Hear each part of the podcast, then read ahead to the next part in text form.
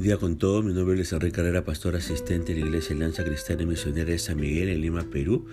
Quisiéramos tener la reflexión del día de hoy, martes 9 de agosto de 2022. Hoy nos corresponde ver el pasaje de Isaías, perdón, de Jeremías capítulo 11 y hemos querido titular a este devocional Suya es la venganza.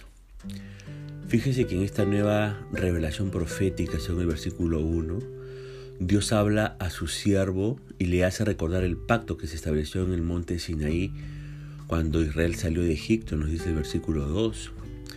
Lo hace para que Jeremías a la vez hable al pueblo de Judá.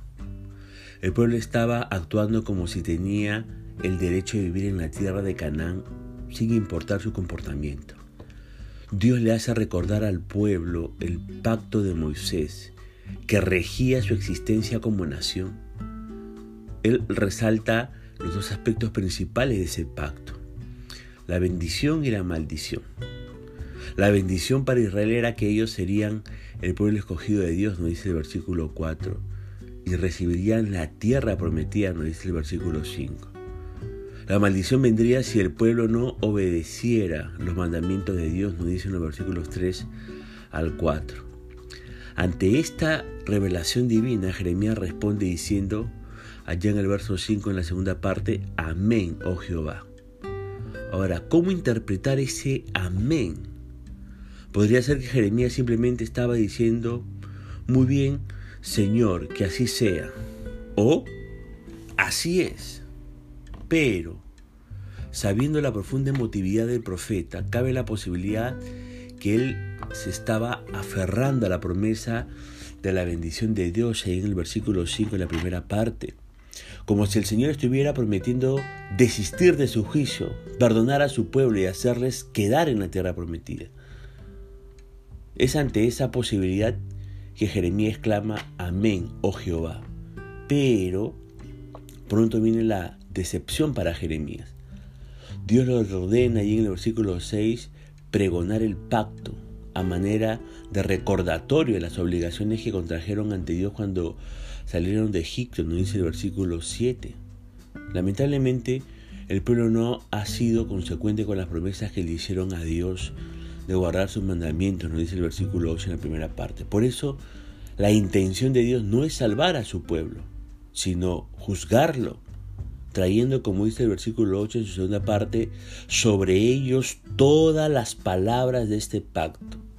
Y aquí las palabras son las palabras de maldición y juicio, para que Jeremías sepa mejor qué decir al pueblo, Dios señala el pecado que más le molestaba. Según el verso 10, la idolatría. el pecado de sus primeros padres también, nos dice este versículo 10, ¿no? Bueno, bueno fuera que solo algunas personas cometieran ese pecado o que lo cometieran por debilidad y no en forma premeditada, pero Dios describe el comportamiento de su pueblo como conspiración, nos dice el versículo 9. La idolatría era tan generalizada y tan abundante que dio la impresión de que fue el resultado de una confabulación. No una confabulación contra el rey o contra las autoridades cívicas, sino una confabulación contra Jehová, el Rey de Reyes. Al no cumplir lo que ellos le habían prometido a Dios, el resultado no fue anulación del pacto, sino el quebrantamiento del pacto, nos dice el versículo 10 en la tercera parte. Un quebrantamiento que trajo sobre ellos el castigo de Dios, como el pacto establecía. Lee usted el versículo 11, la primera parte. Aunque el pueblo clamara a Dios, dice este verso 11, él no escucharía porque estaría cumpliendo las estipulaciones del pacto. Así que el pueblo no tendría derecho alguno de reclamar. En esas circunstancias, lo único que le quedaría al pueblo hacer sería clamar a sus ídolos, como dice el verso 12. Pero ellos no los ayudarían. A pesar de los innumerables ídolos que tenían, nos dice el verso 13, ninguno de esos dioses falsos será capaz de hacer algo a favor de Jerusalén. Ahora, reflexionemos un poco en lo que hemos dicho hasta ahora. Los ídolos son atrayentes cuando todo anda bien, ¿verdad? Pero cuando las cosas se ponen mal y experimentamos el juicio de Dios, de repente el brillo, entre comillas, desaparece de los ídolos. Y lo vemos tal como son, inútiles. Ahora yo pregunto, ¿hemos sido decepcionados por algún, entre comillas, ídolo en nuestras vidas? ¿Se ha decepcionado usted de algún diosecillo, de un ídolo que por allí de repente usted puso su confianza? ¿Qué hemos aprendido?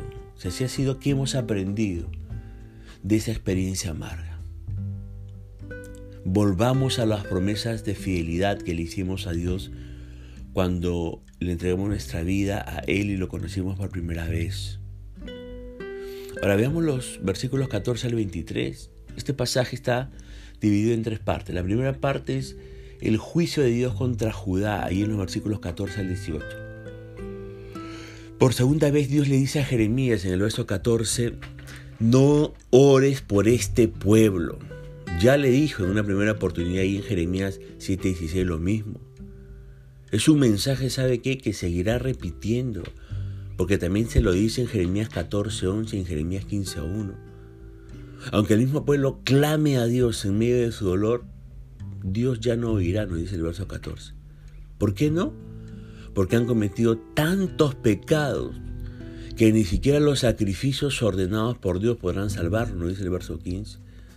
El día de juicio ha llegado y no hay nada que se pueda hacer para evitarlo. Fíjese que Jeremías amaba a su pueblo y oraba por ello. Ahora usted piense, piense por favor un momento. Qué triste habrá sido para Jeremías escuchar esta prohibición de Dios y entender sus implicancias. ¿Se da cuenta? ¿Cómo se hubiera sentido o cómo se habrá sentido el profeta de triste al decirle a Dios, sabes que no ores por este pueblo?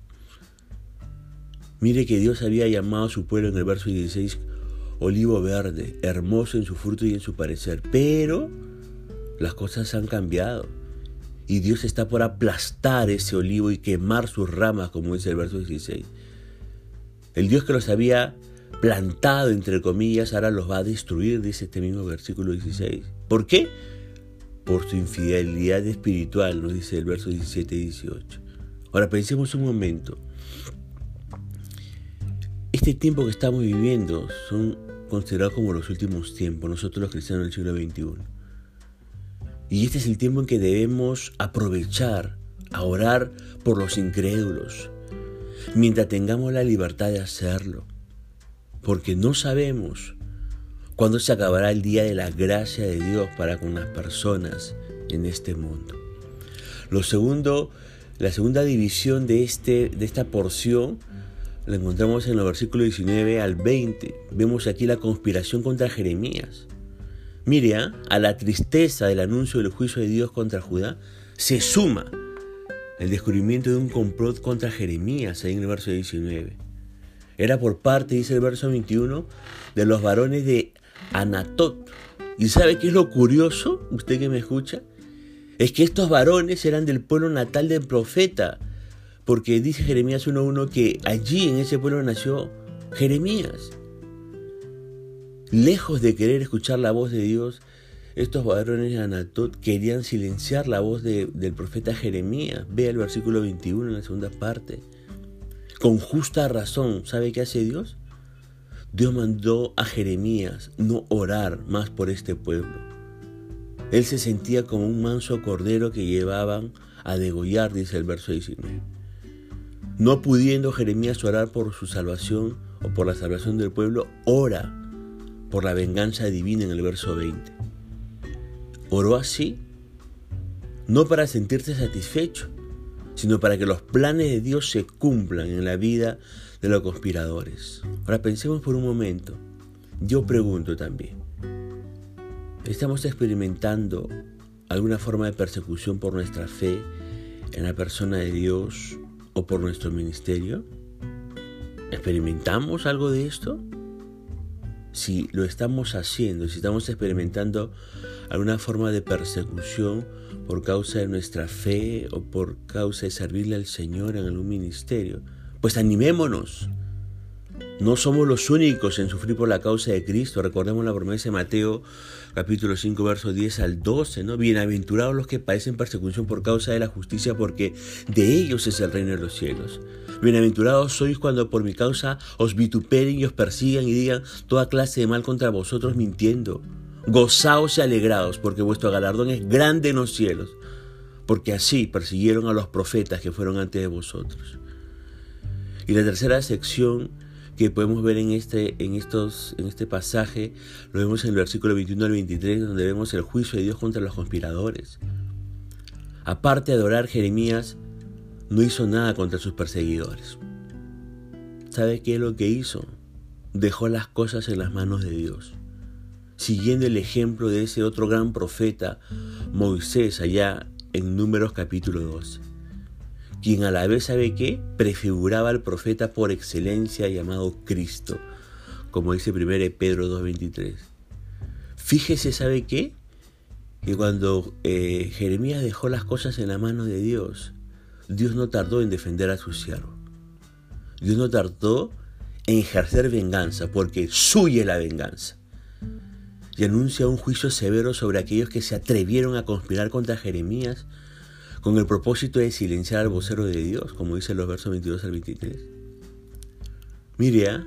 cuando Dios lo llamó al ministerio a Jeremías, le prometió protegerlo. Lea Jeremías 1.8. ¿Y ahora qué está haciendo Dios? Está cumpliendo su promesa. Está protegiendo a su siervo. Está guardándolo, está sacando cara por él. Dios es fiel. Ahora yo pregunto para terminar este devocional. ¿Hemos experimentado alguna vez la protección de Dios cuando personas nos querían atacar por ser creyentes? Qué bueno que usted experimentó eso. Aprendamos a confiar cada día más en las promesas de Dios. Él nunca nos dejará ni nos desamparará. Y ante una situación de injusticia que podamos estar viviendo, sobre todo por causa de la fe en Jesucristo, entregue la causa a Dios. Él ha prometido defendernos porque suya la venganza.